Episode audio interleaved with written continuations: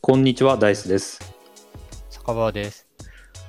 本日も今日は走らないでビールを聞いていただきありがとうございます。このポッドキャストは、ゆるランランナーの酒場とダイスが飲みながら、ランニングにまつわる情報、レースレポート、雑談をおしゃべりする番組です。走りながらや走った後のビールを飲みながらのまったりした時間に聞いて楽しんでいただきたいと思っています。え今日は6月24日土曜日の、えー夜です、えー西。アメリカ西海岸です。日本は日本は25日。 25日ですね。はい。はいはい。じゃあちょっと飲んでいきましょうか。そうしましょうか。そうしましょうか。はい。じゃあ開けます。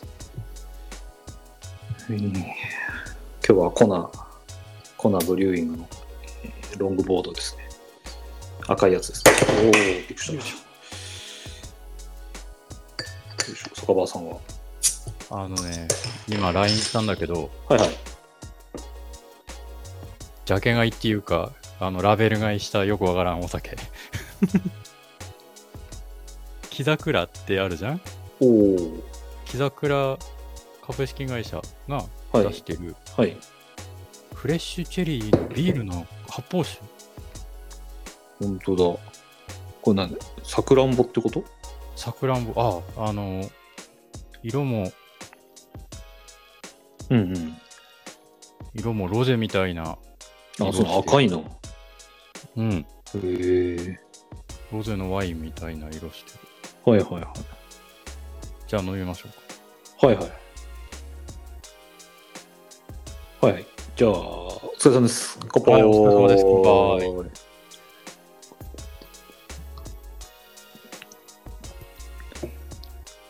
あー美味しいね。すげえ不思議な感じだ。 普通のビールの方がいいな。個人的 に。あ、そうなんだ。うん。 うん。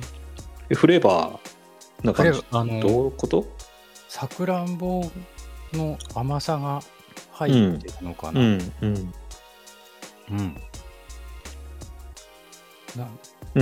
そうんと、フレーバーな、ハーブティーみたいな、あの、ローズヒップとかのハルハーブティーとかに近いような香りがする、あ、そうなんだ。うん。不思議な感じの飲み物だね。へえ。うん、まあ、いろいろ試してみるのは面白いですよね。あ、そうね。うん。でも発泡酒っていうのが不思議不思議というか珍しいよね。なんかあの原材料名の麦芽の使い方とかそういうのによってこれ発泡酒なのかあのビールなのか第三のビールなのかみたいのってうん。区分けされたじゃん確か日本のあの酒の法律でうんうんで多分その発泡酒に当たるやつなうんだん。うん。じゃあ値段もそんなに高くないのかうんうんうんそんなでもなかったなああ、そうなんだ。ううんん。これ、坂さん、写真あげちゃっても大丈夫ですかうん大丈夫だよねなんか変なの映ってないよねうん。あの、ちょっと上の方だけ、うんあの、うん、切っちゃおうかなと思うんですけど、ああそうねなんか書類っぽいのがいっぱい映っちゃってるのはきっとあの、パソコンの上から、パソコンの線からうんうんうんでいいですかね、出しちゃって。うんうん大丈夫ですはいはい。じゃあ、収録中ですということで。はい収録中です。収録中が変換できません。 あ、収録中にな ってた。酔っ払ってんすか酔っ払ってないですよ、酔っ払 ってない。はいはいどうですか最近走ってますかはい普通に淡々と淡々と。今日はうん。ご近所にある鳴沢トレイルっていう、鳴沢トレイル、うん、あの森林公園って大地さんも分かれてあの恐竜の像とかはいはいはいはい。公園はのい。近くで、えっとうんトレイルのコースをそのよく話に出てくるナムチャバザールの人とかが整備してて、うん。うん。一周3キロぐらいえ、な、確かに、正式名称は何て言うんですか正式名称鳴沢トレイル鳴沢トレイル。多分ググったら出あ、てくるえっ、水戸市と森、林公園だあれですね。あの、将棋の歩がなるのなるですね。そうそうそうそう成功のせい、成功する、サクセスの成功するせいの字うとん、沢っていう字だね。川っていう字そえー、鳴沢トレイルコースっていうのがあるんですね。ううんあ、じゃあもうトレランですかはい。山走ってきました。おおー。あ、本当だ。ロードトレイル。トレイルが青いぶ、青色部分がトレイル1周3キロかなそうそうそう。この青い部分のコースを何周 ?4 周したのかな ?4 周。 ?4 周。そう。へえ。これあれですかあの、恐竜の置物があるところですかそれと、は反対っていうか、そこからちょっと遠くあそこはとちょっと遠くなった。うんうんえっと、ん路面はどんな感じなんですかうん。路面はほぼほぼ、普通のトレイルコース。えっと、林、林道って言ったらいいのか。うん、土。木の根っことかうん、うん。あとは砂利が多かったかな。あ、砂利。あーうんじゃあ林道って感じですかね。そうね、林道っていう感じのとこ。あ、そうなんだ。うん。へえ。で、ただコース幅は、あうんうの、んシングルトラックじゃなくて、そこそこ、うん。うん、あるとこで。あ、そうなのね。うん。他にも走ってる人とか散歩、散歩してる人がいるのかな散歩してる人はちょいちょいいたかな。うん走ってる人はいなかったけど。うん。うん。なるほど。ただ、普通に、うんあの、ストラバのセグメントとかでうん。出てきてたから、うんうん。走ってる人、今日はたまたまいなかっただけで、うん。走ってる人自体はそこそこいるんだろうなっていう。うん。うん。今ツイートしてきました。ナルサートレイル。ここで坂場さんに会えるかもっていうことで。そうこの、このマニアックなところだと会う確率高いかもね。うん。最近坂場さん人気だからね。そうね。あの、水ありがとうご戸ざいます。なんか水戸万有の魅力の一つに挙げてもらってたもんね。そうね。えっと、ムーさんですよね。ムーさんツイそうムーさんムーがさん。はい。魅力の一つではないでしょうかと。うんね。ありがたい話ですね。そう、本当に。うん。やばいね。坂場さんが走るところを公開する と、みんなそこに集中しちゃうかもしれない。そうね。うん。そうなんですね。そう。そういうとこに試しに行ってみたい。いやー、でも暑くて大変だったかな。あーあ。今日、今日が暑かったの今日が暑かった。あ、そうなんだ。なんかあそう、だから僕、昨日、えー金曜日だよね、日本時間の金曜日の夜に飛行機乗って、えーうんサンフランシスコ、ベイエリアに帰ってきたんですけど、うん。ここ今回さ、日本に行って思ったのはさ、うん。あん思ったより暑かっなかったなと思って。あー。うん、もっとジメジメとか、もっと蒸し暑いの想像してたんだけど、うんうん思ったより暑くないなと思ってよかったなと思いましたよね。うん。うん。うんそう、先週は涼しかったね、結構。過ごしあ、やすい。そうなんだ。そうそうそ当たりの週だったんだ。う。うん。あの、土日、昨日、今日って結構気温上がってて。あーうん。で、がっつり汗かいて。うんうんうん、これ結構、1周3キロ4周って、メンタルもきませんメンタルくるね。 ?3 周目終わった時とかにさ、うん。もうやめようかなとか、思った思った思った。うん、このまま駐車場まで流せば、あと1キロぐらい稼いで、とりあえず2桁になるかなとか。 そうそうそう、10キロぐらいでちょうどいいかなとも思ったけど、昨うん。日もログに走ってなかったからさ、昨う日もん。むかお迎えの関係とかで5キロぐらいしか走ってなかったから、うんここでやめるわけにはいかないなと。うん。強強メンタルじゃないです か。うん、すごいじゃないですか。おかげさまで。これなんかあれなんですかあのそんなに標高差がないのかなこれ、52メートルってほ、書いてあるよね。 50何メートルとかなってるけど、うん。えっとそうでも ない。。ガーミンの累積だと、その、トータル13キロ走って、452ってなってんのね。だいぶ違うね。そう、52ってどっから持ってきたのかなってすげえ思って、だいぶ違うね走ってる時。も、うん。俺絶対52じゃねえよなって思いながら走ってたのね。あ、そうなんだ。あ、じゃあ体感としてももっとあるだろうって感じだっうた。ん、あの、もうずっと、何、走れる上りか、うん。走れる下りかみたいなのがずっと続いてて、平坦っていうとこがそんなになくて、まあそうだね。高低図の絵もそんな感じには見えるよね。うん。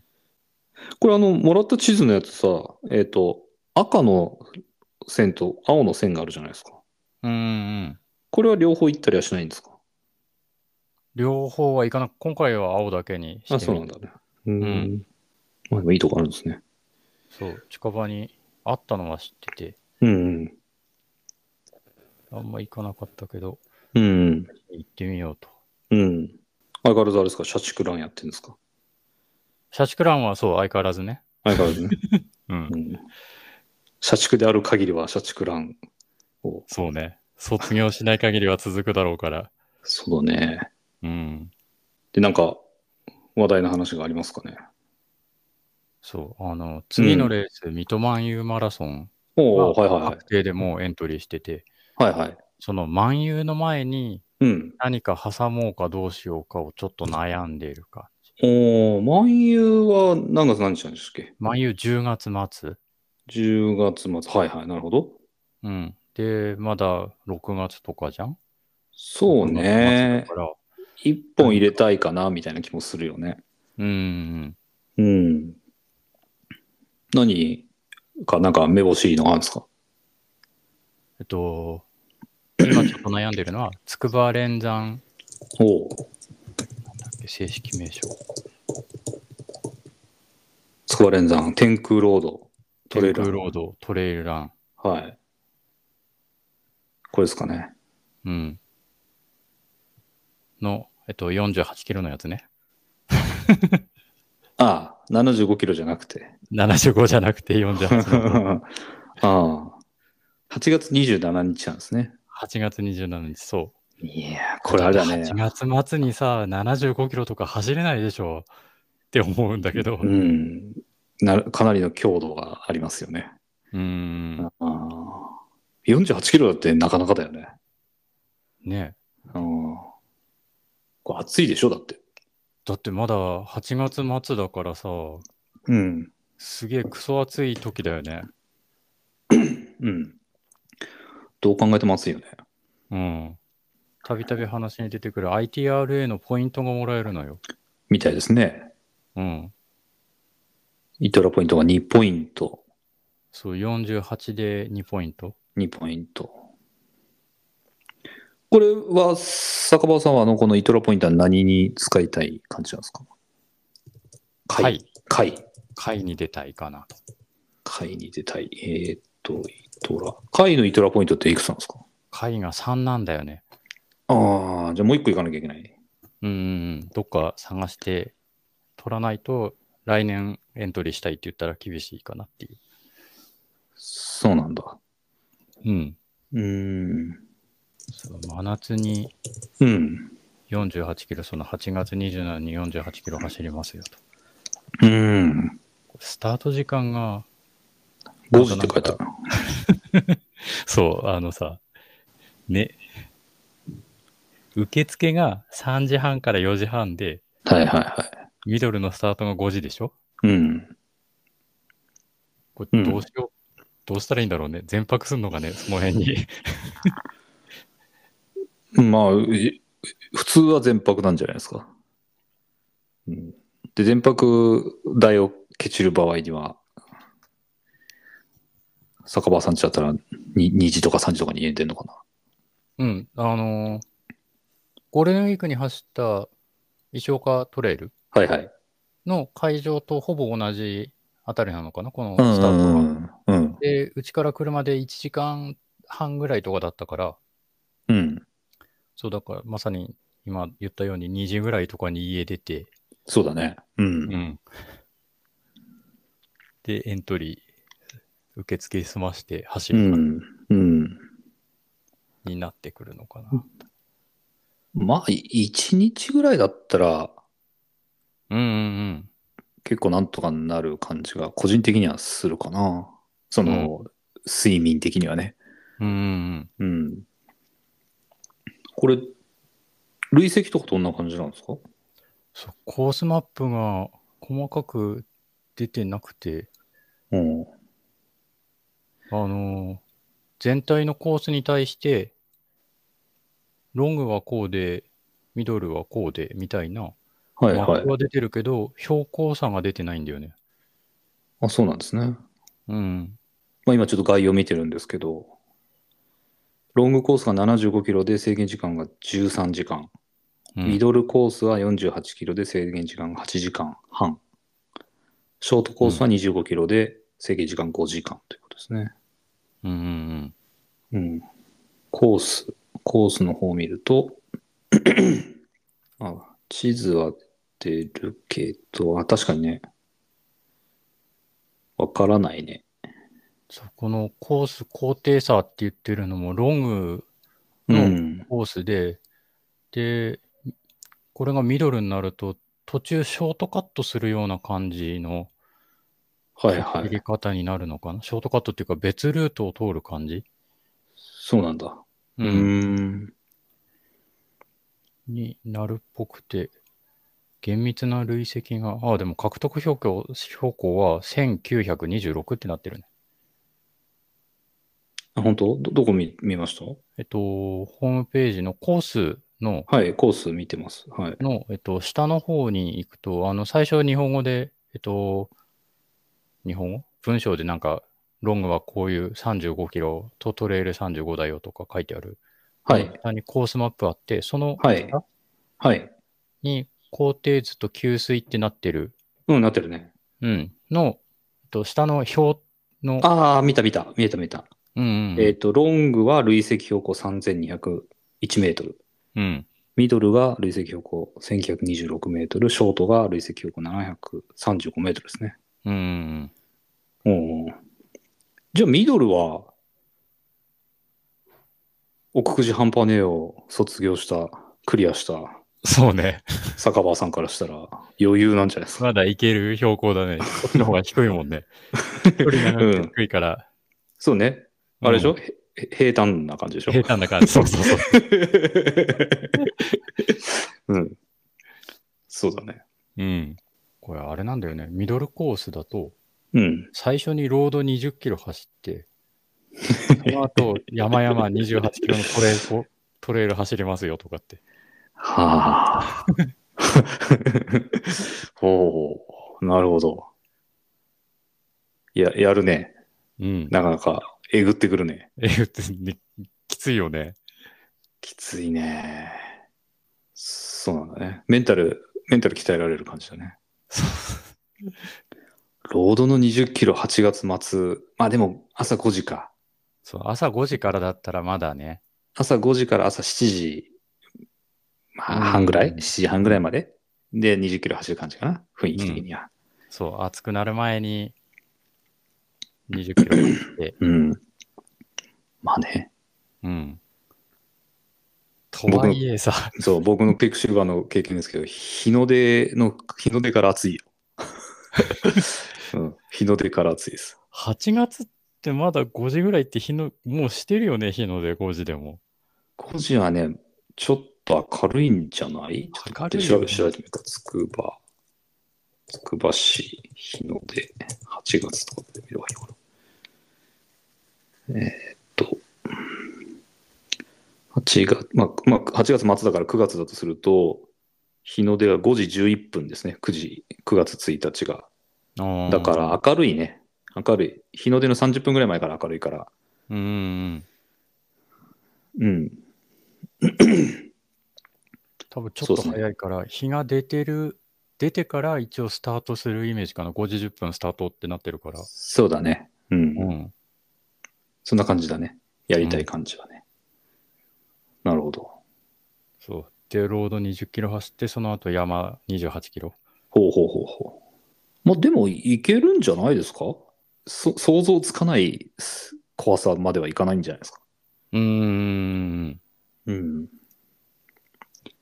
まあ、僕からしたらロング挑戦してもらいたい感じがあるけど。 75。 75。 そしたら一発で回走れるしね。そうだね。うん。まあ、あの回のルールがちょっとちゃんと見てないけど、複数のとか書いてなければ、複数のレースの結果のイトラポイントでって書いてなければいいんじゃないですかね。複数ってなってた気がするな。あ、なってた。うん。あ今、回の方を見ようかな。あ、最大2レースで3ポイント以上って書いてあるね。だから、1レースで3ポイントじゃダメとは言ってない。あ、そういうことか。 2レースで3ポイント以上でしょなるほど。そうだね。日本語って難しいね。えっ、と、今、ちょっと丁寧に話すると、ウルトラトレイルマウント富士のページを見ていて、えっ、と、参加資格っていうところを見ると、富士は最大3レースで10ポイント以上。海は最大2レースで2ポイント、あ、ごめんなさい。最大2レースで3ポイント以上って書いてますね。うーん。最大2レースなんだから、3レース使っちゃいけないんだよね。111はダメなんだよね、きっとね。うーん。だから、22か21か3か。 3か。だよね。そう捉えるんじゃないうんうんうん。うん。あ、じゃあ、一発、ククリアなんだ。一発で許されそうだよね、このロング出たら。そうね。うん。うん。いやー、マジか、真夏に。走ったこともない75キロ。そうそう。あ僕も、 クイックシルバーやってるから、なんか、喋っちゃうけど、うん。激しいよ。なかなか激しい。うん。ねえ、だよね。うん。場合によっちゃ、クイックシルバーより熱いんじゃないあー。場合によっちゃ。うん。クイックシルバーは道路なかったからね。うんううん。ん。あとは、その時の湿度と気温によっては、うん。うんかなり辛いものになるし、その暑さ対策はめちゃくちゃ必要だろうね。ねえ、そうなるよね。うん。なんか日焼け対策みたいなやつとかさ、うん。いろいろ考えないと、いや、ほそう思います。うん。ねこれロングコースは靴の履き替えができるんだよね。あ、そうなんだ。ドロップバックはできるのそう、ドロップバックが。うん。で、そのロード35でトレイル35って言ってるから、なるほそど。のロード35走った後に靴の履き替えがロングだったらできますよと。ああ、そういうことね。じゃあ、労働の靴で、そうそうそうう。ん。前半は行って、普段履いてるペガサスとかそういうので前半行って、はい、トはレイい。ル入るときに履き替えるとかうん。っていうのは一応できるっぽい。うーん。ドロップバックは1回ですかドロップバック1回みたいだね、このロ一ング回なんだね。う。うんん。ミドル以下は認められてない形。ほいほいほい。うん。でもロングはあれですね、前日受付できる方って書いてあるね。うんうんうん。うん。前日のおう夕方ぐらいじゃなかったっけ、受付が。だよね、午後14時から17時に受付して、その時にドロップバック、あ、預けるんだ。うん、靴とか預けてっていうルールだったかな。そうなんだね。うん。うん。そう、ちょっと面白そうだし、このポイントもらえるし、エントリーしてみてもいいかなと悩んでいるうん。レースの一つ。うん。こでう、これ走をったことないしね。俺、フル以上の距離。ああ。んなんとなくだけど、あれだよね。あの、無理だけど、うん。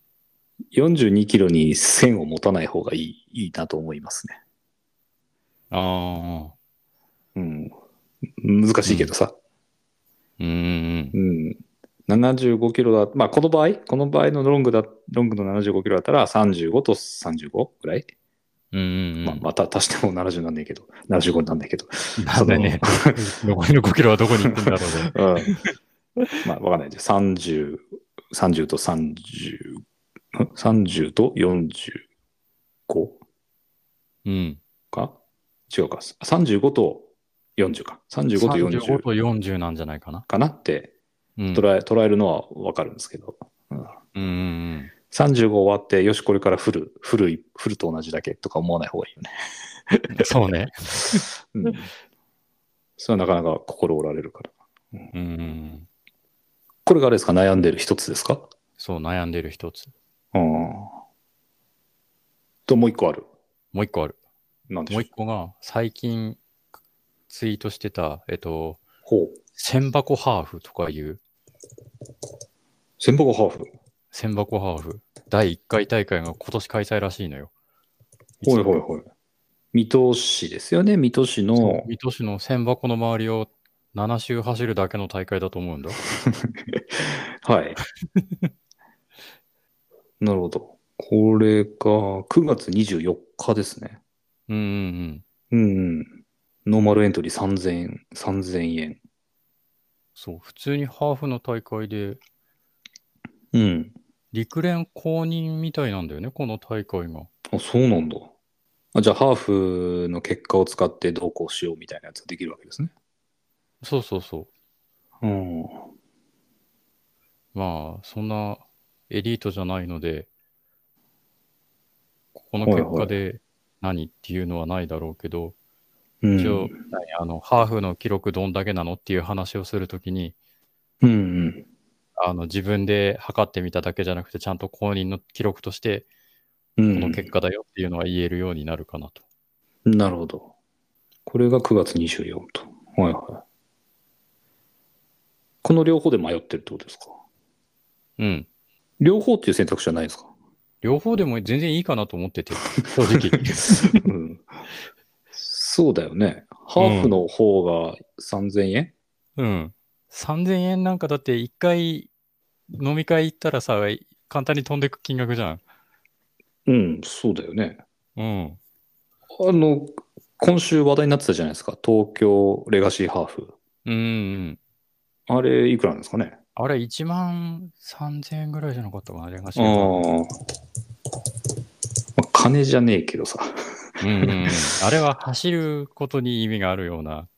そうね。う。うんん。けど、高かったんじゃなかったっけ前回とか。そう、前回が2万超えてたんだよね。あハの、ーフなのに。検。査、検査キットかなんかのせいだっけ。うんうんううんうん。ん。うん。1万3200円ですね。東京、うんうんうん東京レガシーハーフ2023が。うん。うん。ね、それと比べると、4回走ってもお釣り来るからね。そうだ ね。お安いね。ね、だいぶお安い大会がだと。お安いね。うん。まあ、東京都の中は、東京の街中は走れないけどね。そうね。う。うんん。じゃあ、両方でいいんじゃないですかね。両方でもいいかなと。そんなにくっついてもないしね。8月末と9月24だと。うんうんうん。うん。だから本当、水戸に向けた調整に近いイメージだよね。その千箱ハーフは。そうだね。うん。あ、そうだよね。いいよね。同じコース走るしさ。うんうん練習というか。うん。うん。これ同じところ周回するパターンのやつだと、速い人も見れるんじゃないそうね。うん。だし、要所要所で速い人に引っ張ってもらえると、もらえる感じがするんじゃないですか。うんうんうん。多分そう、この千箱の周りをぐるぐる7周回るんだと思うんだよね。コースの詳細とか出てないけど。うんうん。で、いいんじゃないですか1分おきにウェーブスタートしていくんだ。あはは。 A グループ、B グループ、C グループで。なるほど。うん。坂場さんだとキロ4分半程度のところですか。これどっちで出るか迷うよね。迷うね。うん。うんあの、サブ100で目指すんだったら、どっち、うん ?A? B? え、えだね。 A になるよね。うん。で、ただ自分のそのフルマラソンに向けた調整っていうので考えると、キロ5とか、それ前後ぐらいだから B グループ。うん。いいのか B で走っとけばそうすると。いやわかんないです。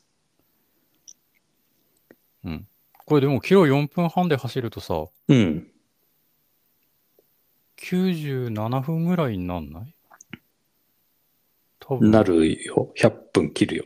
100分切るよね。切るはず。うん。確か。 4分40いくつが100分の線だったんじゃないかそうそうそう、そんな感じだよね。な。うだからん。 4分40でずーっと同じ、イーブンで走っても、うんうんあのサブ100できたはずだから、うん。 4分半だと結構早いよねって思いながらそうだね。見てた。うんそう。っていう大会があって、これ第1回だし、この千箱ハーフは3000円だし、第1回っていいね。うん。これメダルとかもあるのかななんか参加賞は出るみたいだけど。参加賞はあるんだ。うん。まあ近いしね、いいんじゃないですかうんうんうん。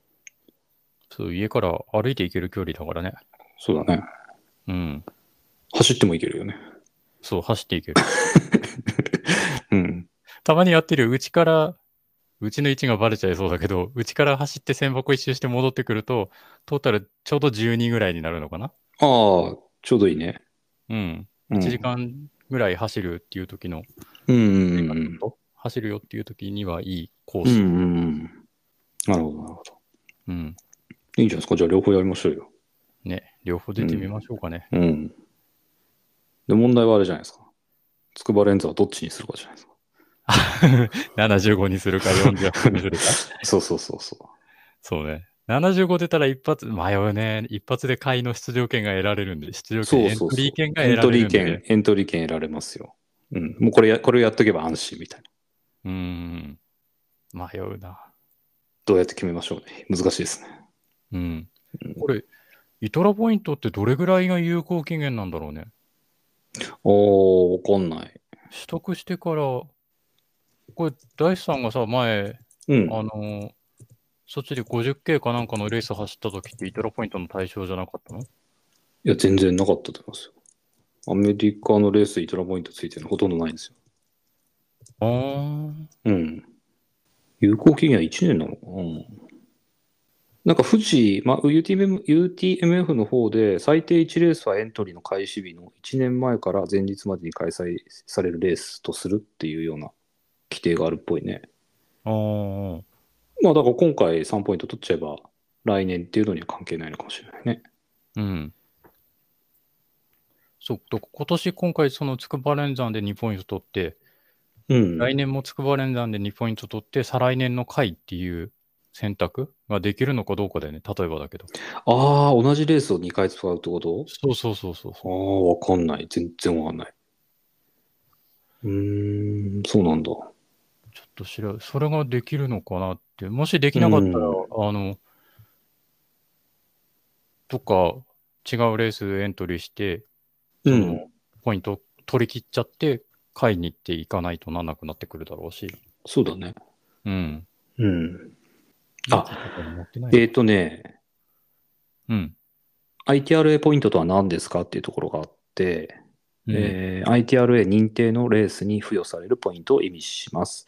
UTMF の場合、10ポイント以上が参加条件になります。これ100マイルの話だね。うんで、しか、も、一般エントリー開始日の2年前から前日までに ITRA 認定のレースに出場、完走し、ポイントを獲得することになっています。おーうん、さらに最大3レースで10ポイント以上獲得することっていうことなんで、あ,、うんあの100マイルの場合は。うんだから、2年間使えるってことだね。あーうん。で、同じレースでもいいんじゃないですかこの書き方だから。その書き方と良さとだね、さっき言ったみたいに連山を、筑波連山のミドルを今年と来年取って走って、再来年の回っていうのは、あとはエントリーの日程によるけど、いけそうな気がするっていう感じか。まあね。うん。ううん。今年、筑波連山のミドルで、あと何か一点探したらいいんじゃないですか。うんうん。とも、というふうに思ったけど。うん。 1だと、あれでしょ多分30キロとかのレースなんじゃないうんうんまあ、なんなんかね、あ、ちょごめんなさいね。なんか悪く言っちゃいそうなんだけど、こう、ITRA ポイントをた、なんつうか、つ取るために走るレースっていうなんかちょっと、ちょっと、少し、何が、どっちが、うんあの、なんつうの、うん。難し手がどっちない。んだっけっていそうそうそう。。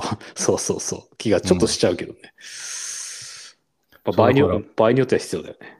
うん、どうせなら自分が走りたいレースで ITRA がついてるっていうのが。そうだよ。ね。理想的だよね。うんうんううん。んじゃあ、筑波連山のロングなんじゃないですか。一発で取れ るから。一発合格で。まあでも勇気はいるよね。この75系で8月27日っていうのはね。だからね、うもうちょんっ、と涼しい時とかだったら全然、まだねけ。どさ、うん。まだね。勇気はいるよね。うん。まあ、水分と塩分しっかり、しっかりねって感じだね。うん。うん。やっぱり梅干しだね。塩分のやつは。うん。まあ、この辺はじゃあ、おいおい決めていくって感じですかね。そうそうそう。まあでもそんな長いこと悩んでもらわないから、うん。とりあえず、なんだ、あの、筑波連山は次の収録回までにはエントリーしてるんじゃないかなと。なるほど。どっちかには。どっちかには。うん。うん。これまだエントリーできんじゃん。わかりました。野沢温泉。6月25までにエントリーで、うん。アホだな。野沢温泉トレイルうん。ザ 4100D マウンはいテンはいはいトレイルイン野沢イン温泉。野沢温泉。これ、イトラ、ポイントもらえんじゃなかったっけ ポイントゲッターな感じになってます けど。あ、もらえますね。65キロ、ソロでイトラポイント3ポイントですね。うん。そう、あの、短いこうハーフだか、えっと、 37キロ、 37キロか、37で、ソイロ、トラが2もらえるから、もらえるね。うん。これと、筑波連山のミドルで、一応クリアかクリアできるね。な。うん。いくらすんのこれ。1万3000円か。 1万3000円ですね。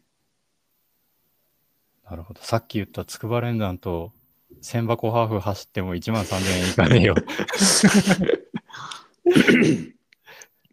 なるほど。あの、値段あたりのイトラポイントが、話そうに、ね。はは値段、あれですね。係数というか、うん。うん。上がってきそうですね。上がってくるね。そうするとあれじゃないですか。筑波レンザのロングは1万3000円で3ポイントなんで、そうね、お得感がなんかあ るね、 1ポイント、あ、違う違う、3ポイントあたり1万3000円ですよね。こうん野沢温泉入れちゃうと、2万円以上しちゃうのかな。うん。うん。あ、でも両両方走ってみたい気もするけどね。もし自分がそうだったら。両方っていうのは野沢温泉とそうそうそ筑波連山とう。うん。うーん。そう、野沢はいつか出てみたいなとは思うね。うん、野沢温泉って僕、冬はスキー、スノーボードによく行く、行っていたうん、スキー。場なんですよ。うんうんう。うんん。だから、野沢温泉の街並みも割と知っているし、うん。うん。スキー場も知っている。まあちょっと夏は知らないけどさ。うんううんん。なんで、夏はどんな風になってるのかなとかちょっと楽しみだし。うん。うん。あの、街中の温泉も結構いいっすよ。うん。うん。うん。そうなんだ。そう。こう野沢温泉はちょっとエントリー迷って、うんうん。あの、何が一番ネックって、そこまでの移動全泊とかが当然必要になってくるだろうし、そうだね。野沢温泉泊まんないといけないよね。うん。うの、んその、家族の理解だよね。そうだ ね。うん。まあ家族で旅行して、家族は走ってる間、観光してもらえばいいんじゃない観ですか。光して、そう、あの、そんな感じの以前ツイートしたけどさ、あのうん。夏の家族旅行の話をしておた時に、おーそういう、あったね。うん。うん、あの、群馬も候補でいいんじゃね、みたいな話が一瞬出た時に、うんうん。大会出てくるよって言った。一人で行けって言われたら、ああ、そうなんだ。そう、旅行と被せるなと。なるほどね。うん。まあそそっうかだよね。待ってる側で考えるとさ、うん、そうそう、ま、待たせるのもさ、悪いなとも思うから、と思っちゃうけどね。うん、うん難しいところではあるけど。ちょっと探してみよう、年内で他取れそうな。うん。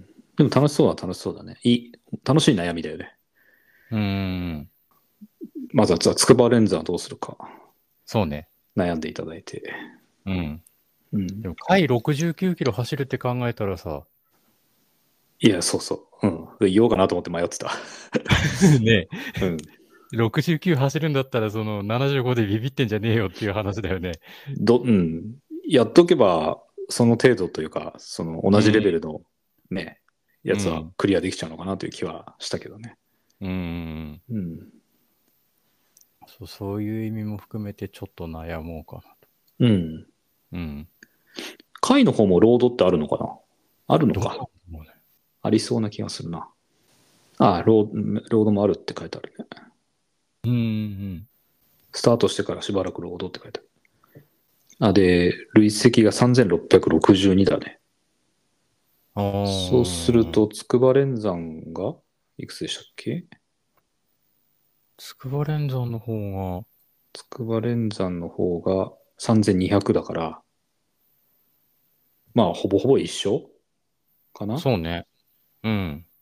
うん。だから、筑波連山、夏の筑波をロングでクリアできていれば、うん。ほぼ、ほぼほぼ、回は会はいけるでしょうってういける。だろうという予行練習にはなりそうだね。そうだね。なんて背中を押してみたりして。 ますますそれロングに行くしかなくなってくるかな。うん。うんまあ。ぜ絶対楽しいと思うよ。うんメンタル鍛えられそうだし。そうね。うんだって真夏に35キロ走るんでしょね。もうそれだけでやりたくないもん。うんイトラ、イトラ、イトラ、イトラって、こうい呪文のようにイトラを唱えながら走るしかない。うんイトラ自分3、そう、口で叩いてね。そう、イトラ3ポイント、イトラ3ポイントって。うん。35キロまではあれだね。もう死んだように走るんだ。何も考えずに死んだように走って。そうね。なんなら普段大会でやんないけど音楽とか、そういうあの聞きながらあ、ありじゃないですか。うん。淡々と流してみる。そう、淡々と流して。うん。うん。で、後半のトレイルを楽しむと。うんうん、うん。楽しむ元気残ってればいいな。うん。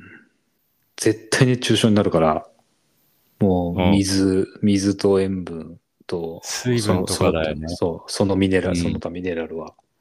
うんうんうん。うん。多すぎじゃないっていうぐらいもっといてもいいかもしれないよね。多すぎじゃないっていうぐらい、しとその、補補給して、うんうんもう、エイドい、エイド、エイドごとに1リットル飲むみたいな感じでもいいかもしれないぐらいうん。うんうんうん。だっよ。ていうあたりに出ようかなと思う今日この頃。うん。いいですね。いいね、なんかね。楽しい、楽しい毎日を過ごしてるって感じだよ ね。うん。うん。いや、もうこれあれじゃないですか。ロングじゃないですか。もう、もうちょっと、まどろっこしいんで言っちゃいますよ。ロングですよ、これは。 もう行けと。うんもうロングでしょ。もう、ロングしか見え,、ね、見えないでしょ。もううん。と思いますよ。うそうね。ん、もうだって、あの、あのくくじ、くくじもやりきったわけだしさ。もう、うん次まあの、次のステップじゃないも う。奥くじも可愛いもんじゃん。このロングに比べて3分の1の距離で言ったらさ。距離はね。うん。え、3分の1じゃないやっぱ3分の1か。だけど、累積は3分の1じゃないじゃん。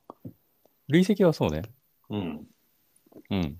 うん、だから奥久慈の凸凹よりは楽ちんだけど、まあ、今回は距離をしっかりテーマにうんいくみたいな感じだ、まあ、あとは暑さだね暑さだね、じ。ううんん。まあ、自分がやらないから言っちゃうけどうん。暑さだよね。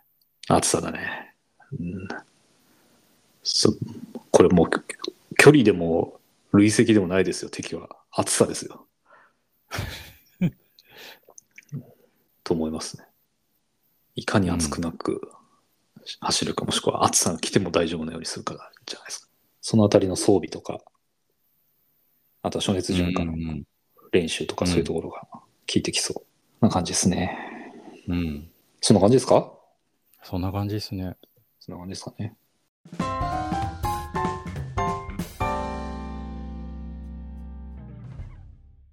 私の方の最近の話、近況の話に行くと、うんはい、今日ツイッターにも載せましたが、えっ、と、レース走ってきましたと。はいはいはい。はい、エンジェルアイランドハーフだったかな。エンジェルアイランドハーフマラソンっていうレースで、まあ、トレイルランだと思うんですよね。トレイルランのレースに出てきましたと。で、子供と一緒に出てきましたと。おーおーおーうん、いうところですと。で、まあ面白かったのが、うん。あの、エンジェルアイランドっていう、サンフランシスコの北にある、えっ、と、アルカトラズ島とかってね、あの、刑務所だったアルカトラズ島の近くの島なんですけど、うんうんうんうんうん。そこにね、フェリーで行くんですよ。ほうん。あの、レースの集合場所はフェリー乗り場なのね。う。あ、どっち側この島のサンフランシスコとかそっちの。あ、の、島に行くためのフェリーって言えばいいですかね。うんうんうん、まあ、せ正確にはサンフランシスコじゃないけど、まあ、サンフランシスコっていう、うんちょっとざっくりくくって言っちゃうけど、うん。うん。うん、サンフランシスコのフェリー乗り場に集合みたいな感じでしたね。朝集合。おー。うん。そうそう。で、フェリーに乗って、うん。スタート地点まで歩いて、うん。よいどんと。うんううんん。で、ハーフ走って、ゴールしたらフェリーに乗って帰るとほう。いうのが概要ですね。うん。おうー。ん、もう完全に島なんで。で、うん、島からは、あの、サンフランシスコの街とか、うん。えーゴールデンゲートブリッジとか、アルカトラズ。ズ島とかが、よく見えて、うんううんうん。ん、なかなか楽しかったです、という感じですね。で、えっ、と、累積標高とかそういううんステータスを話していくと、まあ、僕の時計で距離が22.5キロうん。の累積が414メーターでしたと。おーあれじゃあ、第三にとってこれ、超平坦な。うん、で、あまりハードルを上げられちゃうとあれなんですけ ど。そうだまよあね。でも、400ぐらいが、あの、楽しめるアップダウンだよね、とはう思う。んうん。うん。そうだね。うんそんなに、そう、距離は、距離も累積も、まあそんなにあれでしたよ。あの感じませんでしたよ。うんううんん。まあ今回あの、子供と一緒だったんで、うんうんうん、子供がハーフをしっかり完走すると、うん。ハーフのトレイルをしっかり完走するってのはまあ目標の目的の一つだったんで、うんうん。まあそれしっかりやれたかなと思いましたけど、うん。まあ累積1000もないんで、うんうん。ううんん。まあ、楽しく走れたかなと思いましたね。うんううん。ん。こうお子さんってずっと一緒に走ってた感じなのそうだね。今回はずっと一緒に。おーうん。頑張ったね、したらお子さんも。結構頑張ってたと思うよ。うん。うん。後半ちょっとね、歩っちゃったりもしたけど、うん。上りでね、上りでちょっと歩っちゃったりもしたけど、うんうんうん。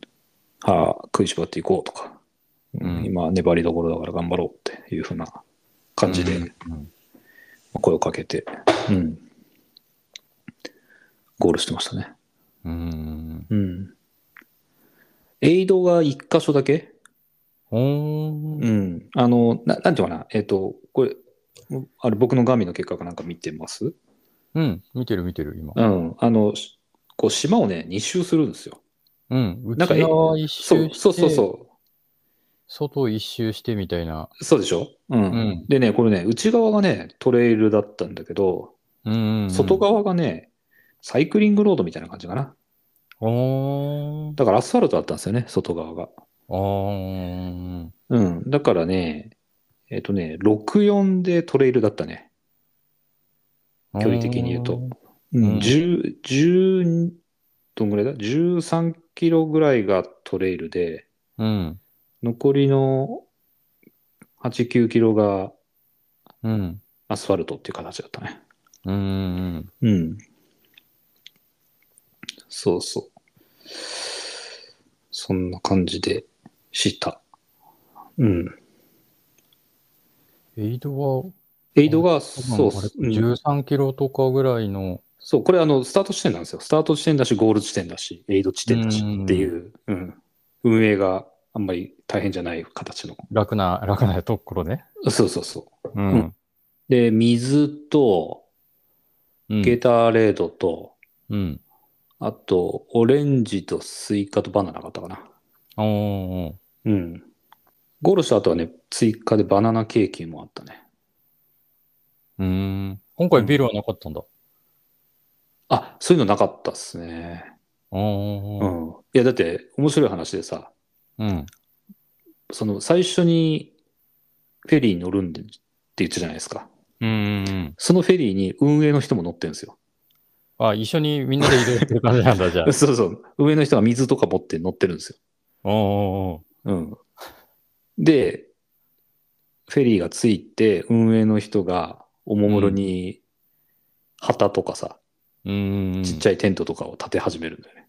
ゃい。おーおーおーそういう、そういう感じの緩さね。うーん。うん。すごいアメリカのレースっぽい感じだけど。で、スタートもね、最初はね、えっと、フェリーが8時に出て、スタートは8時半だよみたいなの書いてあった気がするんだけど、うん。まずね、フェリーがね、8時半に出発するっていうね。 出が遅れたんだ、出発出。が遅れてるよね。おーおーおー、で、会場に着いたら、うん。まだ全員揃ってないっていうのは、そのトイレにね、うんあの、出場者は全員フェリーには乗っていたと思うんだけど、うん。うん、トイレとかにみんな行ってて、あまり綺麗に揃ってなかったんだけど、じゃあうん10分後、10分後にスタートしますって、うんうんうん、上の人から声がかかって、うん。うん。で、5分、そのスタートの5分前ぐらいからブリーフィング、うん。うん、トレイルはシングルになってるからとか、ううんん、道間違えないように気をつけてとか、うん。うん、なんかそういうような説明がちょろっとあって、うん。じゃあ行きますって言って、5、4、3、2、1、スタートみたいな。あ。おもう、すごくアナログだし、緩いし。ーうんうんうん。うん。日本じゃなかなかなさそうな感じだいや、ね。全然ないよ。もうあんなね、日本みたいに、ほら、ほら、分単位で電車がちゃんと来ますみたいな国からしたらありえない話だけどうんね、うんまあでもみんな遠足気分で島に行って、楽しく走って帰ってくるみたいな。うん。あなんあ。かそういう感じがいいよね。なんか緩い感じでね。うん。うん。レイドとかも別にその島中のいろんなとこに配置するとかそういう頑張ったことをしないで、うん。うん、一箇所だけでうん。応援してくれる人、応援してくれてね。うんうんううんん。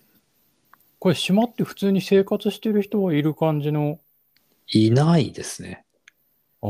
えーっと、国立公園じゃなかったけど、うんうんうん。ななんていうんだろうな、州立公園っていうのか、郡立公園っていうのか、まあちょっとその、国じゃないいいけども、うん、管理されている公園で、うんうんうん。うん、あの居住は認められてないんじゃないですかね、多分。ああ。うん、観光でしか行けないと思いますよ。うんうんうん。うん。じゃあ、その声援が絶え間なくみたいなの、この周回、周りぐるっと一周あーでも、うん、っていうのは、まあそうね、住んでる人はいないのはそうだったけど、観光に来てる人は結構いたから、おーおーおー例えば、そのトレイルをね、散歩している人にはね、まあちょっと迷惑かけちゃったかな。あの、走るときは避けてもらっちゃったりもしたからね。うんうんうんとか、あとでもサイクリングロードは結構広いアスファルトだったんで、うん。うん。うん、あの別に自転車の人を邪魔することはなくて、うんうんうん。じ自転車の人に逆に応援してもらいなが ら、走ってる人頑張れって言われながらうんうんやる感じでしたね。うん。なるほど。うん。まあ、さやっぱり見たかったですけど、サンフランシスコとかアルカトラズとかをこう、眺めながらうんうん走ったりする感じは良かったですね。うん。ううんん。あとやっぱ島を走るっていうのもなかなか、今今まで僕も経験があんまりなくて、うん。うんうん。それも面白かった。もうあの島はね、制覇したな。2周もするとね、制覇したなって感じがします。そうね。うん。大体周りの景色でね、今島のどの辺りにいるかなっていうのが、うんうんうん、感覚つかめる感じだったんで。うん。うん。うん。面白かったですね。いいっすねう。ん。気温もそんなに高くなかったんだね。そうだね。気温も、そう、サンフランシスコは基本的に低いんですよね。おー、あ、そっか。うん普段いい生活してるとこよりちょっと北って前言ってたね、そういいや、そうなんだけどさ、これさ、多分伝わんないと思うんだけど、えば。うん。普段生活してるところがさ、25度だとするじゃない、うん。そうさ、車でさ、1時間北に行くとさ、うん、 10度か15度下がるんだよ。うん。車で1時間だよ。例えばさ、つくばに住んでる人がさ、水戸に行ったってさ、15度変わんないでしょ。変わんないね。変わんないでししょ、まあ、うん東京と茨城だったらさ、まあ、夏場だとかだったら、この時期だったら、基本的に変わんないよね。ょ。うん、変わんないね。うん。まあ、冬場でね、少し雪が降るの、雨が降るので、少し温度感違うのがあるかもしれないけど、でもそれだって10度、15度変わんないでしょうんうんこれね、多分ね、サンフランシスコの地形なのか、天候なのかが多分ポイントだと僕は思ってんだけど、うん。うん。めちゃくちゃ下がるんだよね。すげえ涼しいんだね。すげえ涼しい。うん。冬は寒い。うん。うん。そうだから、スタートね、そのフェリーがね、8時だと思ってたのに、8時半ぐらいまで出発しなかったりした時とかは、フェリーの、なんと、甲板っていうの、交甲板の上で待ってたんだけど、ちょっと寒かったりしてね。うん。だからスタートの時には上着着てたんですよ。うんうん。うん。走ってから脱いだけど。うん。うん。そうそう。だから気温とかも別に寒くもなく、暑くもなく。暑くもなく。うん。で、午後からは晴れて日差しもあったんで、うんうん走り終わった後は日差しがあって、まあ、ポカポカしてたかなっうん。うんうん。ていう感じでしたね。うん。すげえいい感じな、走りやすそうな。走りがいのありそそうね。うん。まあでもトレイルはね、シングルトラックで、うな。うんなかなか前の人を抜くとかっていうのも難しかったし。うん。あとね、ちょっとね、うん。うん。良くないなと思ったのはね、分岐がめちゃくちゃ多いんだけど、うん。あの、リボンの数があんまり多くなくて。ああ、間違えそうになる。うん。そうそう。例えば、分岐に必ずリボンとかなくてさ、うんうんうん。分岐にリボンがある場所もあるし、ない場所もあって、うんない、ない場所とかだと、どっちっていうかわかんないんだよね。うんうん、そうだよね。うん。で、多分道がふふ広い、道が太い、こっちかなとかって言っていくと、うん。リボンがあって、ああ、よかった、みたいなね。うんうんうん。一回僕もロストしましたね。うん。う。うんん。すぐリカバリーできたけど。うん。あとは、その走っ、 GPX みたいなの公開されてた。いや、なかったと思う。うん、なかった。うん。その辺も省力化されてた気がすはる。うん。まあ、もしかしたら、なんか、頑張って探せば、その去年走った人のデータとかって非公式のやつが見つかったりしたかもしれないけど、ちょっとそこまでできなかったね。あうんうん。そうそう。で、その走ってる人同士で、こっち正しい、こっちは合ってますかねとか。うん。ううんうん。こっち、あの、まあその、すでにね、ロストした人から、こっちは違いますよとかって言われたりとかね。うん。うんうん。なんかそういうのを、こう、 経験しながら。うんうん。なかなか珍しい大会な気がするね。いや、そうだ。だね。うん。だからうんね、トップ選手っていうのかな、速い人たちはでね、ロストしてる人ですげえイライラしてる人は何人かいた。だよね。だっうてん、警戒に飛ばしてたらこっちじゃないってなっちゃうんでしょうん、そうそうそう。だからね、なんか、あれ、この人なんでこの道戻ってくるんだろうみたいな人とかも、うんうん3人ぐらい見たかな。けうん結構なスピードですれ違ったりしててさ。うん。うんううんん。基本的にすれ違うことがないコースなんですよ。うんうん。まあ、ほとんどね。ほとんどう。ん。うん。だけど、すちょいちょいすれ違ったりしてて、じゃあ、きなんか、今、何キロ地点にいるのとかって聞かれたりして答えると、うーん、ロストしちゃってるな、みたいなこと言ってたりして、あうーん。じゃあ最初の10キロちょいちょいのトレイルコースが、結構うん、10キロちい。ょいちょいのトレイルコースもだし、その後半のサイクリングロードも、まあ、これ最後、サイクリングロードぐるっと回ればいいだけだ、け結果的にはいいだけだったんだけど、うん。ここも、その、うん分岐がいっぱいあって、これそうね、コース見ると、そこそこ分岐があって、うん。わかりづらそうな感じね。そうなんよ。わかりづらかったんですよ。うん。そこはね、まあちょっと、めっちゃそうだうん。うーんもしかしたら、まあ、ちゃんとチェックしてるわけじゃないから、 間違ったコース走ってゴールしちゃってる人も多分いると思う。うん、だよね。多少どんまいな感じだよね。そう、多少ドンマイで、うんうん。走ってゴールしちゃってる人もいるかもしれない。もしかしたら、あの、ロストしながら、間違ったコースだけど、結果的に道をうん、うんリカバリして、うん、うんゴールしちゃったみたいな人も、もしかしたらいるんじゃないかなと。うんうんこれだって、19キロ地点、えっと、島の南側って言ったらいいのかな、はいはいはい。のあたりとかさ、ショそうだね、これ、ここもーにトカットできそうな。ショートカットできる道あるね。うん。うーん。まあ、僕と子供と、あとね、3人ぐらいはね、なんかこう、同じ前後で走っ、大体同じ前後で走ってたんで、うん。うん、あの途中から連帯感が出てきて、こっちだよね、こっちだよねとか、ああ、みんなで。そうそうそう。今、き黄色いリボンリボンあったとかっつって、あ、ありました、ありましうたんみたいな感じで。うんよかったって言ってね、みんなで話し,、うん話しながら走ったりしてましたね。 うんうんうん。うん、そうそう、なるほど。うんちょっと。ちょっと半分宝探し感もあってね。うんうんうん。地図出しのトレジャーな感じだよね。トレジャーな感じだったね。うんうんああ、うわあったあったみたいな、なんかあのオリエンテーションじゃないけどさ、オリエンテーリングじゃないけどさ。うんよかったよかった、つって。まあ子供も、うん。俺が走った方は、看板すごいあったよ。あ、本当に、うん。大会じゃないのに。大会じゃないのに、うん次こっち、次こっちって。ああの、市も力入れて整備してる風だったじゃん、ホームページも。あー、そうだね。うん。こう全然迷うことなく。うん。一応ね、看板というか、地図はね、要所要所にあったんですよ、島の地図は。うんうん、うん。だけど、す結構縦横無尽にトレイルやら道路、そのサイクリングロードやらが通ってて、じゃあ大会はどこ通ればいいんだみたいなやつがね、結構分かんなかったね。ああ、なるほどね。うん。道がいっぱいあった。うんうん。シンプルに。うん。まあでも、うん。トータルでは面白かったですかね。うんうん。うん。子供も走り切れたしね。うんううんうん。ん。まああるあるだけどね、怒ってたよ。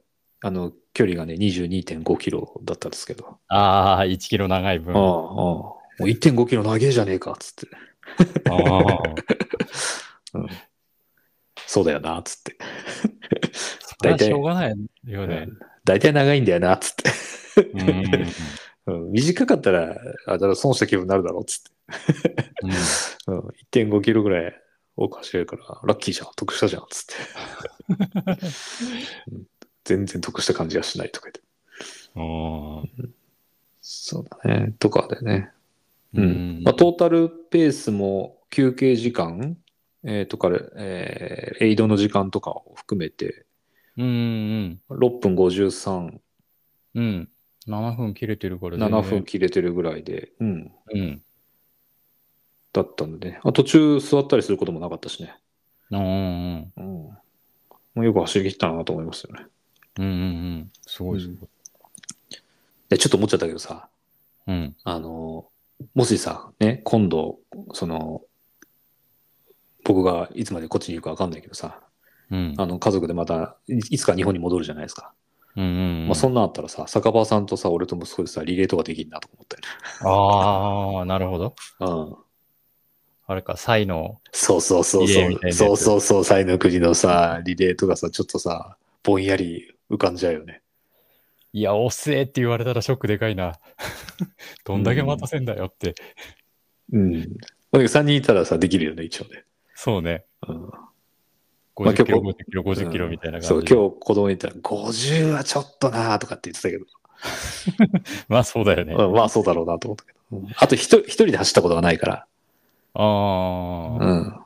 まあ、なんていうのかな、僕はペーサーとか、あの、うんみ道の選択とかはすでに、常に僕はやるような感じで走ったことしかないから、まあそのあたりはちょっと、まだまだだけどね。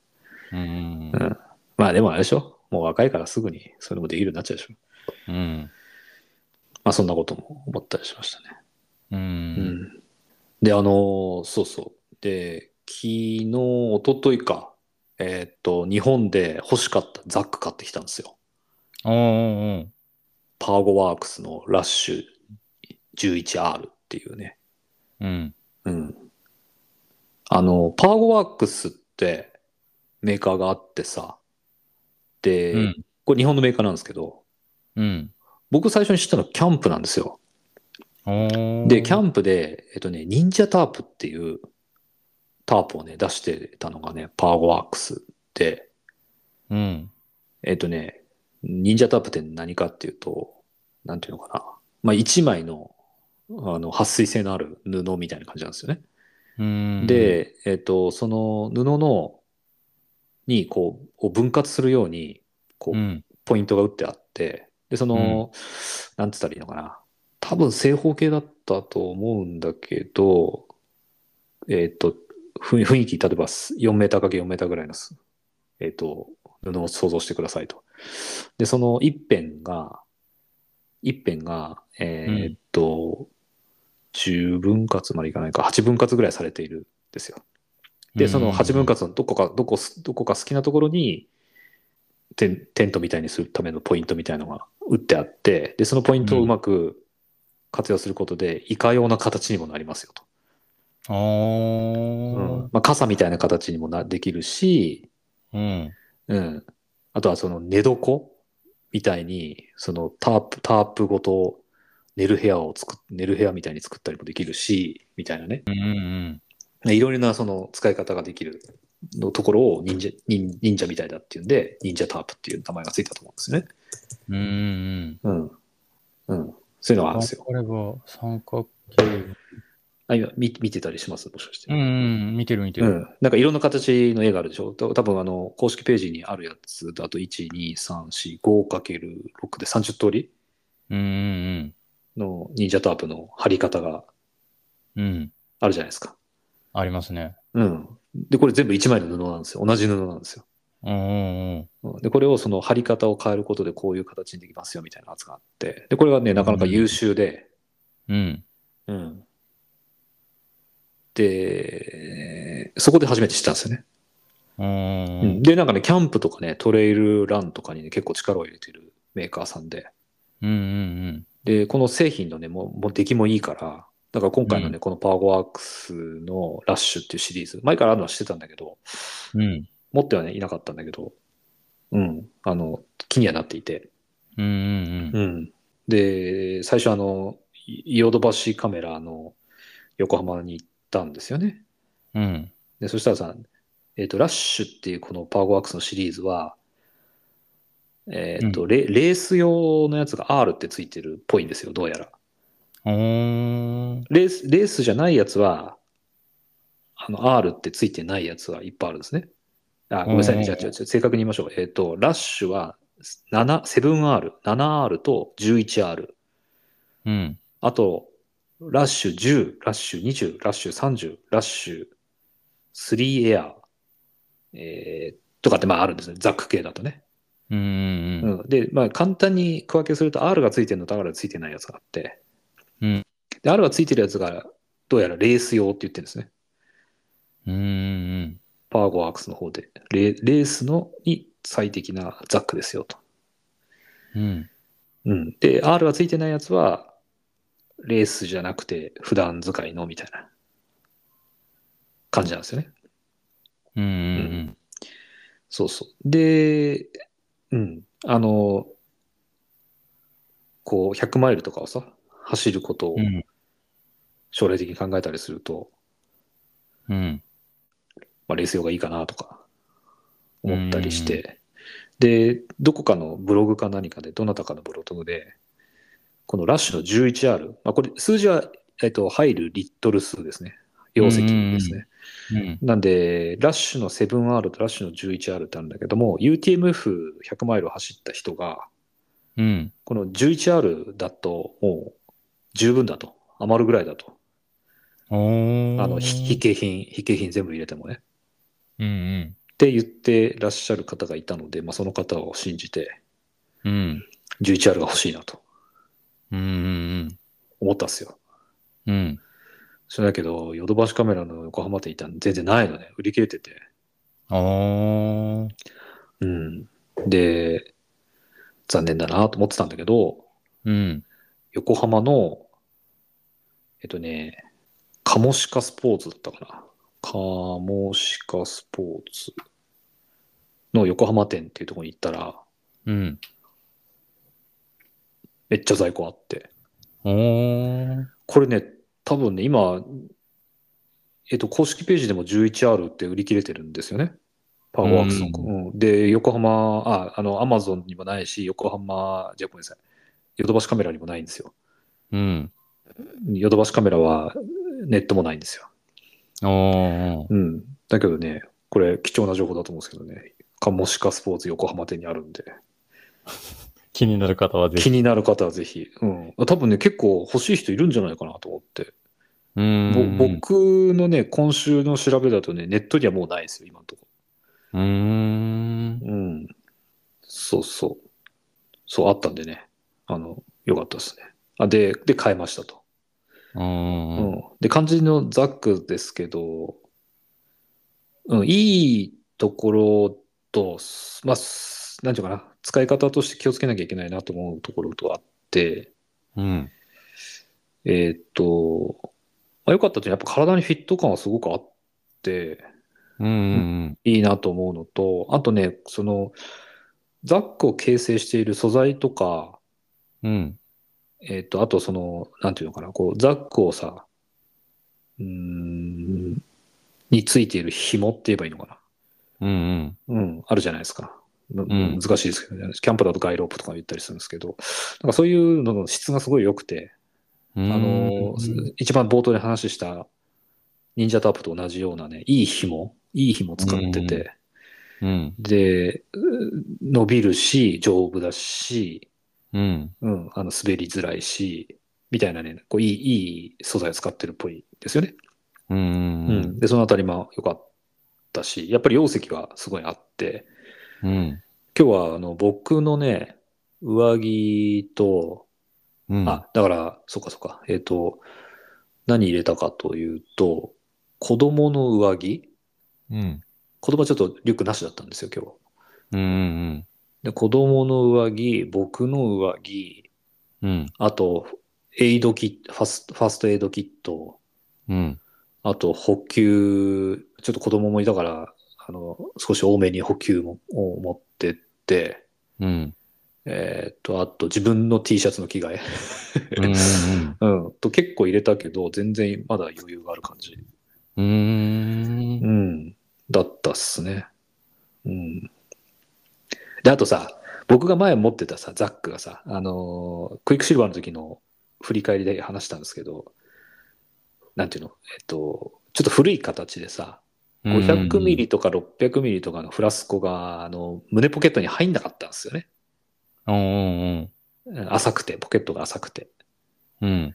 でもこれ、今時のザックだからさ、それがちゃんと綺麗に入って、うん。あの、ちゃんと固定も500でのきペットがそのまま入る感じあ、ペットは入れたことないけど、600の、うん。えーサロモンだったよな。600のサロモンのフラスコが入った。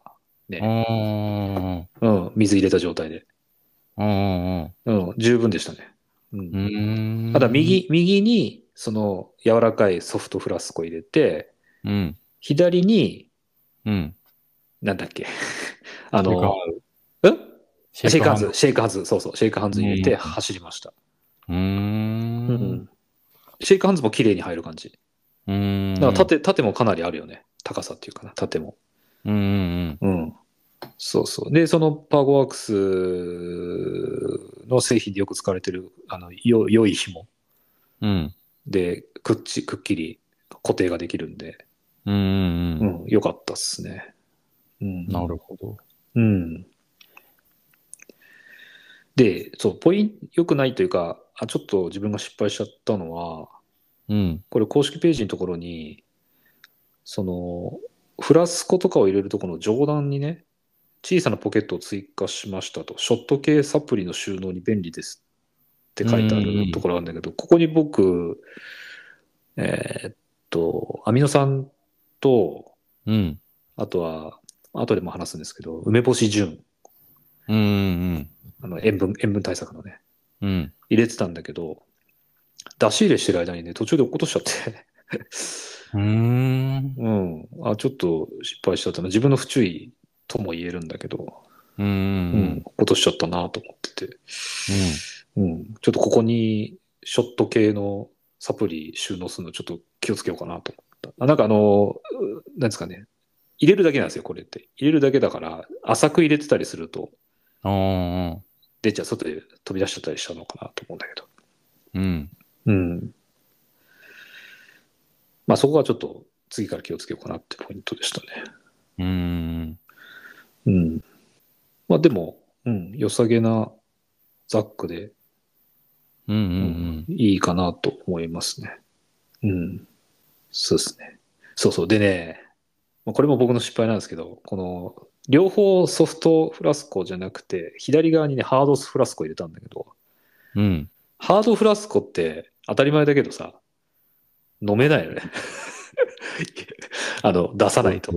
あ当たり前だよね。あの、うんほら、ソフトフラスコはさ、ほら、こう、水中って吸うとさ、あ、うん。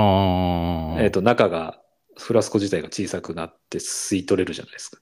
うんうんうけんど、。ハードフラスコってチューって吸ってもさ、小さくならないからさ、そうね。す吸えな上い。向かないと飲めないよね。そうそうこそううソそうフ。トだったら自分で最悪握りつぶせば出てくるけそど。うそうそうそうそうそう。っていうことだよね。そう、下向きでもさ、下向きでもうん握りつぶせは出てくるけどさ、そううんハードフラスコ出てこねえなと思って。そうね。うんうん、まあは僕は初体験だったんで、そういう失敗というかミスをしましたけど。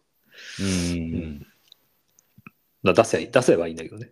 うん、出して戻してっていうのはちょっと手間かもしれないね。確かそうだね。だから違う場所に入れるとか、両方ソフトフラスコにしておいて、ハードは、あの、ハードフラスコはザックの中に、に。うんうんうん。中とか別の場所に入れるとかがいいのかもしれないね。まあ、シェイクハンズだったらね、腰に刺してもいいかもしれないけど。うんうんうん。で、で携帯とかは、あの、ミズノのマルチポケットだったんで、うん。うんうんそっちに入れるの慣れてるんで、そっちに入れてましたね。うん。うんうん。うん。そんな感じでしたかね。あ、でもこれ良かったですね。うんこう、防水ってどんな感じだったのっていうのは、あうのん、汗めっちゃかくとさ、背中側ってどうしても濡れちゃうじゃんそうだね。濡れたけど、うん。あ、うだえっ、と、だから、ザックは汗で濡れたけど、中のものは無事でしたね。あー、なるほど。うん。まあ一応、自分の替えの T シャツとかは、ジプロックに入れていたけうんうんうん。ど、あの、途中で脱いだウィン、うん。ウィンドシェルとかも別に汗の影響を受けてなかったんで、あー、大丈夫でしたね。それいいかもね。うん。よかったですね。そうそう。まあ、あとはいろんなところ調整がもっと効きそうなんで、まあ、いろんなちょ練習含めてやってみようかなとうんうんうんうん思いますけど、思いましたけどね。まあ、そんな感じだね。うん。うん。うんうんで、補給っすね。補給で、さっきも出てきた梅干し純。うんうんこれ、あの、ここ最近のあの塩分系の話にもたびたび登場している梅、これね、すごいっすよ。すごかった、やっぱ。これね、酒場さん、これ、筑波連山おすすめ。うん。むしろね、これないと、これないと乗り越えられないんじゃないのって思うぐらいのね、うんうん。めちゃくちゃしょっぱい。あー。もうしょっぱい。本当にしょっぱい。あの走ってるからさ、あの、塩分がちょっとでもあると、しきもあのしょっぱく感じるじゃないですか。うんうんもう、普通に食ってもしょっぱいと思う、これ。うん。うん。うん。で、最初ね、間違ってね、タブレットをね、噛み潰しちゃったんですよ。うんそうんしたらもう口の中めっちゃしょっぱくてね、もう水で流し、洗い流したっていうか、あの、飲んじゃったもんね。うんうんじゃあ、ほんとしょっぱいそのままあの、噛まないうん、で。舐めてるの、そう、舐めてるのがいいかも。うーん。うん唾液はね、出てきますよ、勝手に。うんうん。もう今でも思い出してね、ちょっと出てきちゃったよ。もう喋りながら。ううん。ん。なんていうかな、あの、もうね、梅干しをね、そのままタブレットにしたと思ってください。こう書いてあるよ、ホームページに。あ、書いてある。と、しそ葉入りの梅干し果肉100%をそのままフリーズドライしてタブレットにしましたって。あ、もう、あ、おおっしゃる通りです。 はい。あ、そうでした。はい。うん。書いてある書いてある。うん。そうです。その通りです。でそれがね、普通の梅干しより小さいんですよ。うーん。まあ、なんていうの、普通の胃薬とかさ、風邪薬の錠剤と同じような大きさなんですよ。うんうんうん。だほんとギュッてなってる。一つの梅干しが、あの、お薬の錠剤と同じぐらいの大きさにギュッと圧縮されてる感じ。うん。うん。しょっぱかったね。うーん。あーうん。これはね、効くなと思った。うーん。うん。そう。だからね、ちゃんと塩分取ろうと思った時にはね、ありだなと思いましたね。うん。うん。いわゆる流行りの塩分タブレットよりも、今のところいいのではないかとうん。思う。うん。そうそう。で、け、これ、ちっちゃい箱に入ってんだけど、うん。あのーこの箱の中にね、えー、なんつったらいいんだろうな。あのー難しいな。なん、なんつったらいいんだろう。薬、えっと、錠剤がさ、うん。パウチされている薬とかってあるじゃないですか。うんいやほんとパウチですよ。パウチされてるんですよ。うん。うん。、で、1パウチに4つ粒が粒がパウチされてて、うん。で、それを1パックが縦状になるんですよね。うん。えっ、と、まあ、ちょっと大きさは小さいんだけど、アミノバイタルのパウチあるじゃないですか。粉の。うん。ああれよりも。もちょっと一回り小さいぐらいのやつに4粒入ってるんですよ。うん。うん。だ食べやすかったし。うん。で、1個食べたらさ、あのー食べたところをキュッキュッて指で結んどけば、うん。うん。だそのまままたザックに入れればいいし。うん。うん。これ良かったっすね。うん。うん。まあ今日のね、気温で今日の距離で、えーその、熱中症とかは全然ないけど、うん。後半に口に入れたら、うん。まあ、なんていうのかな。気分転換にもなったし、子供もうまいって言ってたしね。うん。うん。味も強めで、まあ、あったですね。うん。もうザ塩分って感じでして。なるほど。うん。で、もう一個がね、うん。これ最後ですけど、えっとね、橿原のね、塩羊羹。橿原はね、ひらがなだったかな。橿原の塩羊羹って検索すると、あ、そうい橿う感だけだといっぱいあんのいっぱいありそう。いっぱいあるんだね。あ、わかんないけど、うん、わか柏原だけなのかなりません。すいません。橿原の菓子、か売かれ筋が出てくるよ。 そうなんだ。そうなんだ。うん。うん。これね、全然ランニング用じゃないんですよ。うん。だけどね、あの、確かあの、ほら、ただ走るだけの動画のね、長尾さんうん。使われてるっていう、どっかで言ってた。で、ちょっと興味あったんですよね。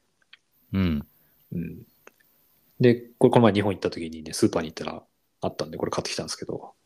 うん。まあこれもね、ね要は、あの、羊羹に塩が入ってる形なんだけど、まあでも全然そのしょっぱさみたいなものは、さっきの梅干し順に比べたら全くなくて。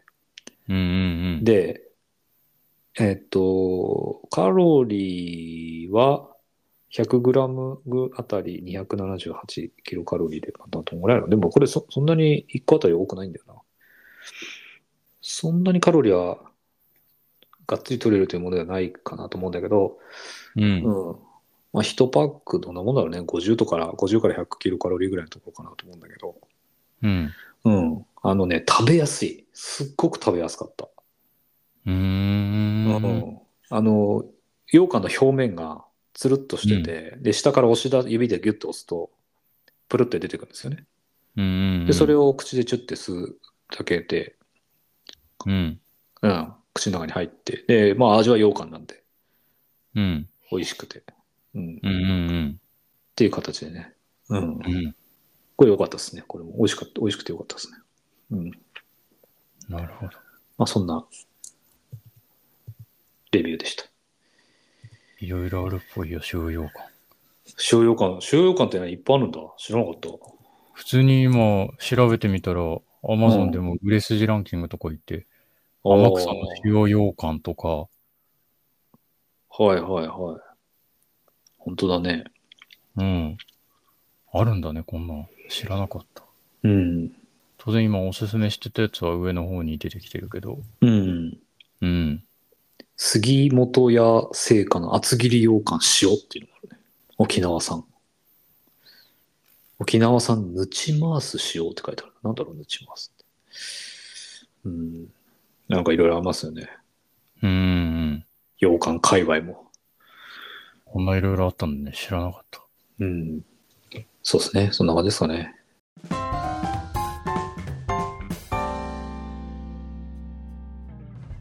ちょっと話は変わってうん、まあ最後にって感じですけど、あの、今、ウエスタンステーツ、エンジェはルいスはいはい。 100マイルうん。が今、開催中で、うんうんえーっと、まあ、今をアメリカの土曜日というんであれば、うん、今やっている最中ってことですね。うん。うん。うん。なりますね。うん。なんか早い選手はもうゴールしたみたいなのもあったような気がしたけど。そうそう。で、ちょっと明日、あの、子供と一緒に見学行こうかなと考えていて、うんうんうん。うん。あの、制限時間があって、で、制限時間のね、1時間前がゴールデンアワーアワーって言って、うん。あのーみんながすごい盛り上がって応援してくれる人がすごいたくさんいる中、まあ、制限時間のな中なんでね、あのギリギリなんで、すごいゴールすると盛り上がるみたいな時間帯みたいなんですよ。で、あの YouTube とか、ウエスタンステイツエンデュランスランゴールデンアワーで検索すると、まあ、いっぱい出てくるんだけど、もうほらさ、うん制限時間でさ、ゴールしてくる人だからさ、もうみんなさ、満身創痍なんですよね。うんうんうん。それでも、さ、一生懸命走ってさ、ゴールしようとしてる感じとかにさ、うん。すごい感動する、うんうん。うん、感じでね。で、それを、まあ、ちょっと見たみたいなと思って。うんうんあの、以前お世話になった国さんにもお勧めされたので、ちょっと行ってみたいなと。うんあと、日本からは、ね、あの、井原智和さんとか、JR 田中さんとか、うん。うんうん有名な方もいらっしゃるんで、ちょっと、見てみたいなと。 有名な、有名人見てみたいなみたいな気持ちもちょっとうんうんありつつ、うん、見てこようかなと思ってます。うん。うんそうそう。でね、あの、ウエスタンステッツエンジェランスランってすごく有名で、まあ、知らない人は知らないかもしれないですけども、こう、例えば、確か井原智和さんは今回8回目の、えっと、エントリーだったんじゃないかな。っていうのは、うんうん。あの、チケット抽選制なんですよね。うん。うん。えーちょっと待ってくださいね。調べますけど。まあ、で、どういうことかというと、うん。えっと、規定のレースがあって、うん。え例えばこの前僕がダメだった、あの、クイックシルバー100系とかは規定のレースのうちの一つなんですけど、うん。その規定のレースを1年間のうちに、まあ、少なくとも1個はクリアしすると、クリアをしてエントリーをすると、えっ、と、例えば僕だったら、来年、来年度の、来年分のね、えっ、と、ウエスタンステイツの抽選会、来年のための抽選会に、うん。僕。の名前の書いた紙が箱の中に1枚追加されるみたいなんですよ。おー。うん、で、まあ、当然走りたい人いっぱいいるから、うん。まあ、1枚とかじゃ選ばれないわけね。うんうんうん。で、また次の年に、まあ、僕がクイックシルバーみたいなね、そういうクオリファイヤーっていうんですけど、その規定のレースをクリアして、うん。えー申し込むと、うん。次の年は2枚になってると。僕の名前の書いた紙が箱の中、抽選箱の中に2枚になってる。うんうんうん、次の年もやると4枚次の年もやると8枚、次の年もやると16枚っていうふうに倍々で増えていってまあだから時間がかかれ長くなった人ほど当たりやすいっうん。うんていうことですよね。うん。うん。うん、で、た、確か、確か井原さん8年目とか10年目とか言ってたんじゃなかったかな。ちょっと、正確のところ忘れちゃいましたけど、あの、うーん。ポッドキャストの方で言われてたと思うんですけども、はい。うんうんそうそう。だもうそのぐらいまで行っちゃうと、もうほぼほぼ確定らしいんですけど、うん。うんうん。でも中には、強運の持ち主は1枚目のエントリーでも受かる人もいるらしくて、うん。うーん。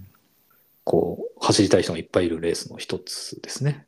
うんううんん、で、すあの日本でね、じゃあ、うん。うウん。ェスタンステーツ、クオリファイヤー、何が上がってんだというと、まあ、これ多分毎年変わるとは思うんですけど、うん。今、公式ページの方に上がってるやつで言うと、阿蘇ラウンドトレイル、121キロ、うん、とか、えーファントレイルズ秩父奥武蔵2022うん。まあ、これ去年のやつなんで、あの去年の、まあ、並んでますけどね。とか、あと奥信濃、あとは御嶽ですね。うん。御嶽は 100K でも100マイルでも候補だったみたいです。あと、新越語学の 110K と100マイル、両方ですね。うんうんと、スカイビューウルトラトレイル、あとウ UTMF ですね。が、うん日本の中では、にすこ今回のレースのクオリファイアになってたようで、うん。うん。うん。っていうことみたいですね。うーん。うん。まあ、なんで、そういうところ走ってうん。申し込めば、申し込みたいなと。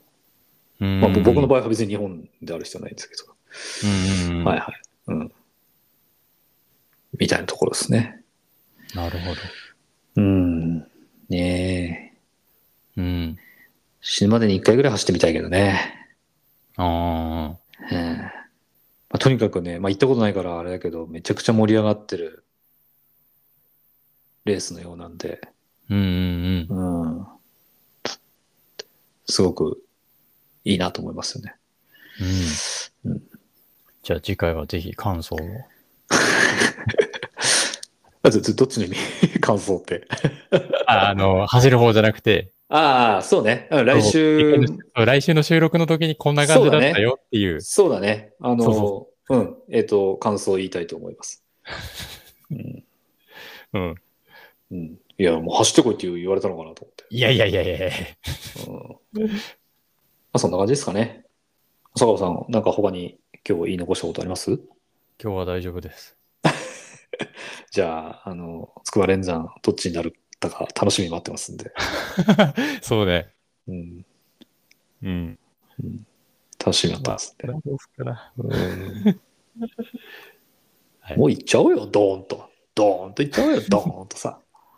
うん、みんなあれですよ。あの、視聴者さんも、聞いてくださってる方ももう期待してますよ。坂そう場さ。。かなんどうだろうな。うん、まあね、最後は選自分で選んでくださいって言うんでしょうけど、うん。でもどっちにしますかって言ったら、うん。まあな、まあ75行くしかないっしょって、皆さん言ってくれるんじゃないですか。うん。うんまあ DNF の責任は取れないですけどね。そう、DNF になっちゃうとうん、 3ポイントだけじゃなく、なんかいろんなものが流れた気になっちゃいそうだから、そこも悩ましいとこだよね。うん、あだけどあれですよ、DNF で得るものもありましたよ、私は。ああ。うん、そうそう、ゴールできませんでしたけど、いろいろ得るものもあったと。うん、7コーロビー、ヤオキでね。うん。うん。うん、まあね、でもイトラは失っちゃうし、ううんん。そうそういろいろね自信というかねこう、うん。最初はねちょっとショックだよねうん。うんそうね。そうそうこれあれだよね聞いてくださってるさ方ってさマラソンとさトレイルランだとどっちの比率の方が多いんだろうねそうね。どっちが多いんだろうね。ね僕らのポッドキャストってねうん。その分解能って データに出てこないからよくわかんないよねうん。ねあのね若い方よりは30代40代の方が多いっていうのは知ってるけどさうん。女性よりは男性のが多いっていうのも知ってるけどさうん。マラソン派かトレラン派かはどっちが多いかとかよくわかんないねうんうん。うん。まあポッドキャストも重要なところを喋ってるから重要な人が多いのかな来週楽しみにしてますそうっすね。うん じゃあそろそろ締めますかはい。はいはそういですねじゃあ坂本さんお願いしますはい本日も聞いてくださりありがとうございました。ご感想、フィードバックは Twitter、Instagram で、ハッシュタグ、今日は走らないでビール、または、ハッシュタグ、notruntoday をつけて投稿お願いします。それではまた次回のポッドキャストでお会いしましょう。さようなら。さよならお疲れ様ですお疲れ様です。いや今日さ実はさいうん一個だけ短く、あのーそのフェリーに乗ってね、うん。フェリーがさ出発するの前前待ってる時にうん。一個連絡があってさうん。知り合いの知り合いからの連絡でうん。だったんだけどウエスタンステーツ今日走る人の中でうん。後半の25マイルうん。のペーサーを探していると、おう。うんもし走れる方いらっしゃったらどうですかみたいなおうおう超惹かれてさおうおう行ってみたらいいじゃん。と思ったんですよ、うん。うん、でもさ今日まずはは走るじゃんうんうんうん、で家からさそのウエスタンステーツの会場のところまではさ、まあ、3時間くらいかかるんだよね、うん。うんうんうん。で,、まあ、で今日のレースは子供もいたからさ一旦家帰ってうん。準備してもう一回3時間運転していくとうん。ちょっとさもう最近寝てなくてさああ、時差ボケとかいろいろで。そうもうよくわかんない今何時が僕の体内時計なのかもよくわかんない感じでさあうん、でやっぱり今日サンフランシスコの方から帰ってきた車の中で少し寝ちゃったしね、うんフェリー待ってる間はもう寝ちゃったしね、あ。ああ。うんちょっとね出すとでほら知らない方のペーサーだしさ、うん。なんか失敗したらね。そうそうコースも別に知ってるコースじゃないしさ、うんうんうんちょっと迷惑かけるのも迷惑かけちゃうのもあれだなと思ってちょっとね、うんな泣く泣く事態というか、うん。うんううんん、あれだったんだけどうん。そう。うん。そしたらなんかね、結構ね、びっくりなあれがあって、その、途中のね、ペーサーをつけられるところにはね、うん。もうペーサーいつでもやりますよみたいな人がね、いっぱいね、あ湧いてるらしい重さが待ってるんだ。 そうそう、いないなら俺手伝うよっていう。。そうそうう、ウエスタン施設走りたいけど、うん。チケットあの走れなかったし、抽選受かんなかったし、うん。で他のペーサーとかにもなってない人がねいつでも行きますよってね、人がねいるらしいスタンバってんだ。スタンバってるらしいすごいよね、すごいね。うん、それぐらい人気のレースみたいですね、ああ。そうそうそんな話も聞きましたうんうんうん